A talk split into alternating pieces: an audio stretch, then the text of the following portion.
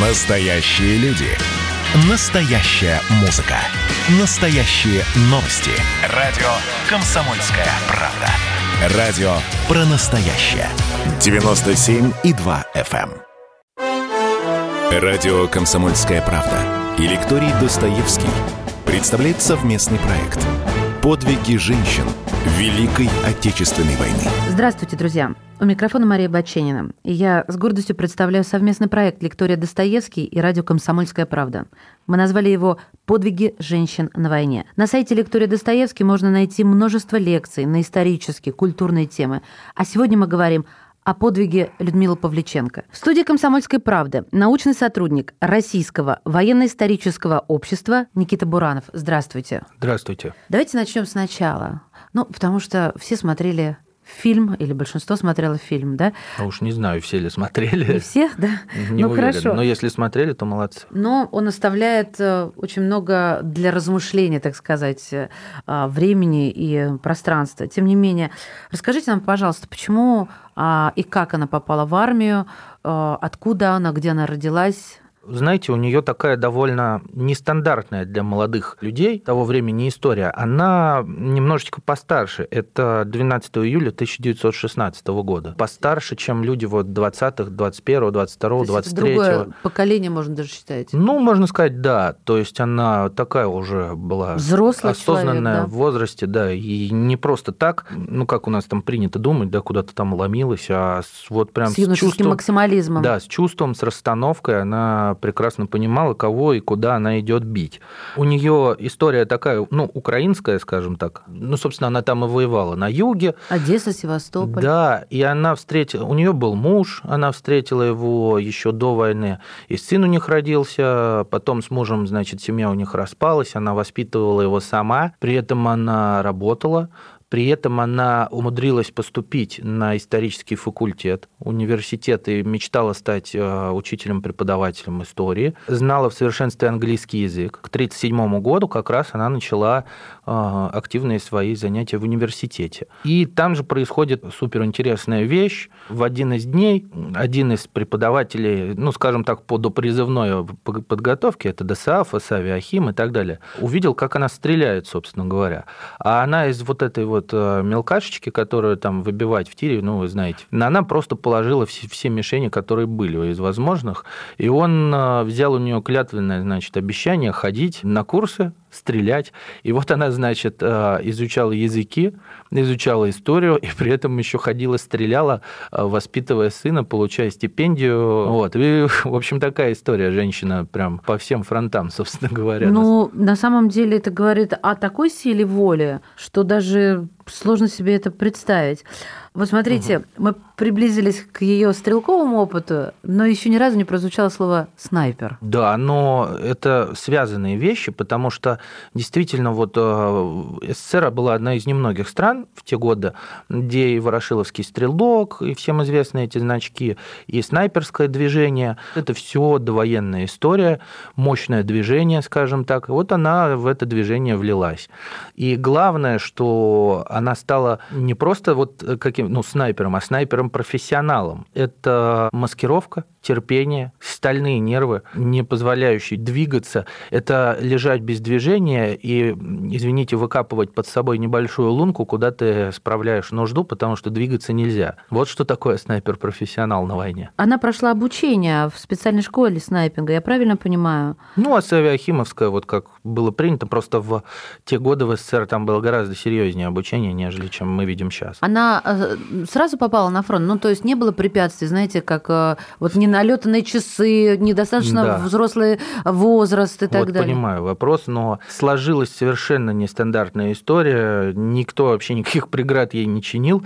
Она проходила в городе Одесса музейную практику, и вторгся противник. Стали формироваться части, стали ну, набирать дополнительно людей, и э, знаменитая 25-я Чапаевская дивизия принимает ее в свои ряды, она там становится снайпером и участвует в обороне Одессы. Героическая оборона Одессы в рядах вот Приморской армии, очень не, не сильно задокументированный период в ее отношении, но факт остается фактом, что в тот момент она настреляла 109 фашистов за время обороны. То есть у нее не было выбора, получается? Было, она добровольно его сделала. Получается, она могла эвакуироваться, да, остаться, конечно. да, то есть не участвовать. Конечно, ну вы же знаете, что из Одессы вывозили всех, да. то есть там была крупная эвакуация, вывезли всех и военных, и гражданских там вполне могла, а 25-я дивизия, она, э, скажем так, в Риегарде стояла, то есть они до конца бились. Я напоминаю, что вы слушаете совместный проект «Лектория Достоевский» радио «Комсомольская правда». Говорим мы о подвиге Людмилы Павличенко, и в студии научный сотрудник Российского военно-исторического общества Никита Буранов. Расскажите нам, пожалуйста, о том, как она прошла войну, как ее закончила, и мы же знаем, что она выжила, угу. она не погибла. И, а привычка, вот этот стереотип восприятия героя, оно как-то в системе своей координатно не держит э, э, то, что человек выжил. История такая была довольно тоже интересная. Попад... После того, как их эвакуировали из Одессы, они попадают в Севастополь. Соответственно, противник начинает рваться к городу. В 1941 году не удается захватить в результате летней кампании, тогда Манштейну выделяют такие довольно крупные силы по тем временам, много артиллерии, и начинается вот история с героической обороны Севастополя. В итоге Людмила Павличенко доводит э, свой счет до 309 убитых солдат и офицеров противника. То есть э, еще один рекорд, о котором мы можем говорить, не превзойденный женщиной стрелком никогда до сих а пор. Как учитывались э, ее результаты? Подтверждались наблюдателями точные попадания. То есть всегда к снайперу был представлен наблюдатель? Как это кто-то понять? Смо... Ну, кто-то смотрел э, либо издалека, либо был второй номер. Конечно, это ну, не какие-то там, опять же, циферки, а это действительно важные такие потери для противника. И... То есть это не рядовые солдаты? Конечно, это ключевые в приоритете, фигуры. в приоритете должны быть офицеры, унтер-офицеры, фельдфебели и так далее. После каждого выстрела ей становилось все тяжелее и тяжелее совершать, собственно говоря, эти выстрелы, потому что противник в бессильной ярости, буквально, это прям тоже задокументированные факты, они просто минометным огнем засыпали вообще всю, всю линию перед собой. Они же не знали, где она спряталась, Но она же вы говорите, они знали, что это она? То есть это были какие-то донесения контр... ну, Конечно, разведки? она стала, она стала очень известным человеком в американских журналах. Ее называли «Леди смерть э, Севастопольской обороны». До Америки дошла слава? Конечно. Я, может, чего-то не знаю, но, Никита, я серьезно поражена до глубины души, конечно, что в журнал... Конечно. А у нас, у нас это... У наши девушки пользовались огромной, так сказать, популярностью за океаном. И вот э, Людмила Павличенко, там «Леди смерть», а Роза Шанина, невидимая уже с Восточной Пруссии, там такие... Да, да, придумывали такие заголовки. Нет, ну это искусство заголовка, мне как журналисту это понятно. Ну, на первых полосах газет и даже в журналах есть сохранившиеся журналы, где Людмила Павличенко в парадной форме красноармейской с винтовкой, с такой красивой очень прической, с макияжем вот так позирует. То есть э, настолько ненависть противника была на пределе. Это бессильная ярость. Что они просто огнем минометным все засыпали, чтобы просто выжить. И как она тогда выжила? Имелись и ранения, имелись и легкие, и тяжелые. И вот, э, к сожалению, ее второй номер, э, Александр Киценко, с которым они полюбили друг друга, у них завязались отношения, там и в фильме это можно посмотреть, да и вообще история такая. И вот э, в один из таких обстрелов она совершила выстрел, убила там, по-моему, майора в этот раз. И опять немцы устроили минометный обстрел из всех стволов, и он, собственно говоря, накрыл ее своим телом. Он погиб, а она осталась живых. Меня вот что заинтересовало, на каком расстоянии вот, вот эту техническую какую-то характеристику, угу. чтобы мы э, со слушателями могли представить, где находится снайпер? В наставлениях сам, у самих немцев писалось, обычно русские сидят там 300-350 метров, это вот такая дистанция. Но это Но они за нашей линией сидели? На нейтральной уже... полосе, нет. Нейтральная надо, полоса. надо было подбираться поближе, и э, сидели на нейтральной полосе, но 350 метров это тоже довольно много, поэтому снайперы старались подбираться поближе наши. Но если учесть, что у Павличенко была вооружена винтовка СВТ, а не винтовкой Мосина, светкой так называемой. Она ее очень любила, берегла. Она была лучше по техническим характеристикам? Да, она, ну, а это самозарядная винтовка, она довольно капризная, но если а, за ней хорошо ухаживать, она не подводит. Здесь можно 2-3 человека завалить. Одного ранил, немцы к нему подбежали, и всех троих ты там же и оставил. То условно есть говоря, вот так. выгодная сторона. Да. А когда Людмила Павличенко умерла, память о ней. Вот давайте, наверное, этим поставим точку Ну, в этом рассказе. Она же не только воин, она дипломат. Она Да. получила ранение э, довольно тяжелое, ее эвакуировали. А, Севастополь, как мы знаем, после этого был, конечно, сдан на время противнику.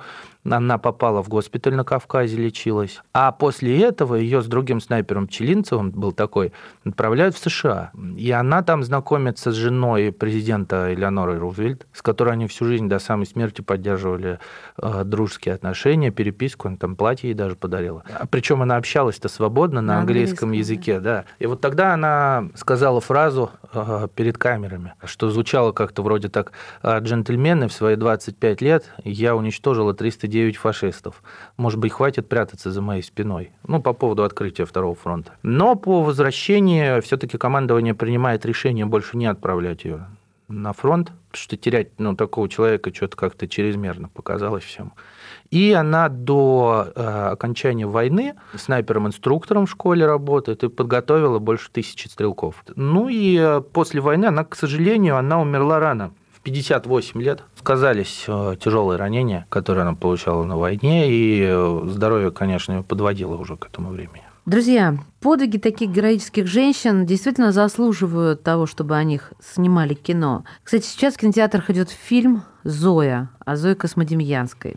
Так что успейте посмотреть. Для лиц старше 12 лет. Это был совместный проект Лектория Достоевский и радио «Комсомольская правда. Подвиги женщин на войне». Радио «Комсомольская правда» и лекторий Достоевский представляет совместный проект «Подвиги женщин Великой Отечественной войны».